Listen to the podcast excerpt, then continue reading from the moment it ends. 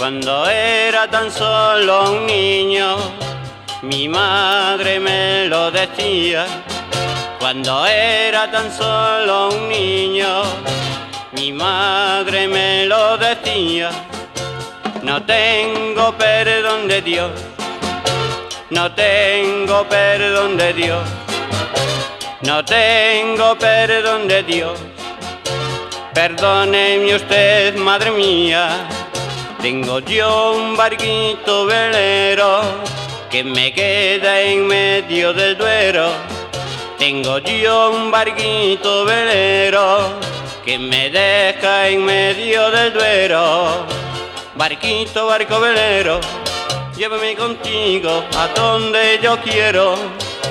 Barquito, barco velero, llévame contigo a la orilla del Duero. España va a lanzar en un mes el primer cohete espacial español reutilizable y lo hace poniéndole un nombre de los que había que ponerle. Algo nuestro, oye, que se note que somos españoles. Nada de las ñoñerías del Ariane 1 de la Agencia Espacial Europea, que Ariane tiene nombre de perfume caro de señora de Dior. También nos alejamos de la sensiblería americana de la NASA de llamar a sus cohetes Delta 4, Atlas 2 o mamarrachadas por el estilo. Aquí queremos que se sepa que nuestros cohetes son españoles y hemos bautizado a este primer cohete espacial español reutilizable como el Miura 1. Una cosa muy gorda. Ya lo que falta es que la misión la comande Curro Romero como astronauta principal y el cohete lo tire una hermandad del Rocío.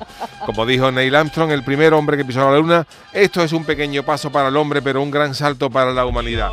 Y ya que hemos empezado esta prometedora carrera espacial española, ya lo que queda es seguir esta maravillosa senda, bautizando a todo artilugio que pongamos en órbita con nombres netamente patrios, como el satélite Cruzcampo, la sonda espacial Siesta 2 o el robot espacial Asuntos Propios Unos. España tiene que mandar al espacio su marca, inundando esos productos, esos planetas de productos españoles. Para comprobar si hay vida en Marte, no hace falta mandar un robot con cuatro ruedas a explorar su superficie para tomar muestras, como hace la NASA. Para saber si hay vida en Marte, se manda allí un plato de langostino de San Lucas, otro de jamón de jabugo, su platito de salmoreo y sus chicharrones de chiclana, otro plato de queso payollo con una botellita de vino de Jerez y de postre unos polvorones de estepa. Y si ya con eso no salen los extraterrestres a ponerse ciegos, es que se puede afirmar con total rotundidad que allí no hay vida.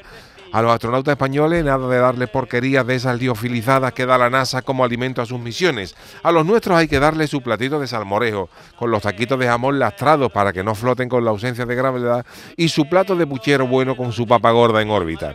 Que tiemblen las ponencias mundiales de la carrera espacial que los españoles acabamos de dar un paso al frente con el cohete Miura 1.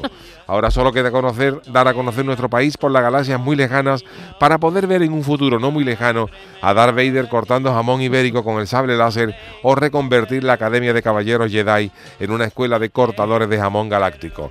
Hay que llevar queso manchego a Júpiter, manteca colorada con zurrapa de lomo a Venus, un tarrito de aceitunas gordales a Neptuno y una comparsa entera a Urano. A ver si salen allí contratos que nada más que por el kilometraje eso sería un pelotazo gordo.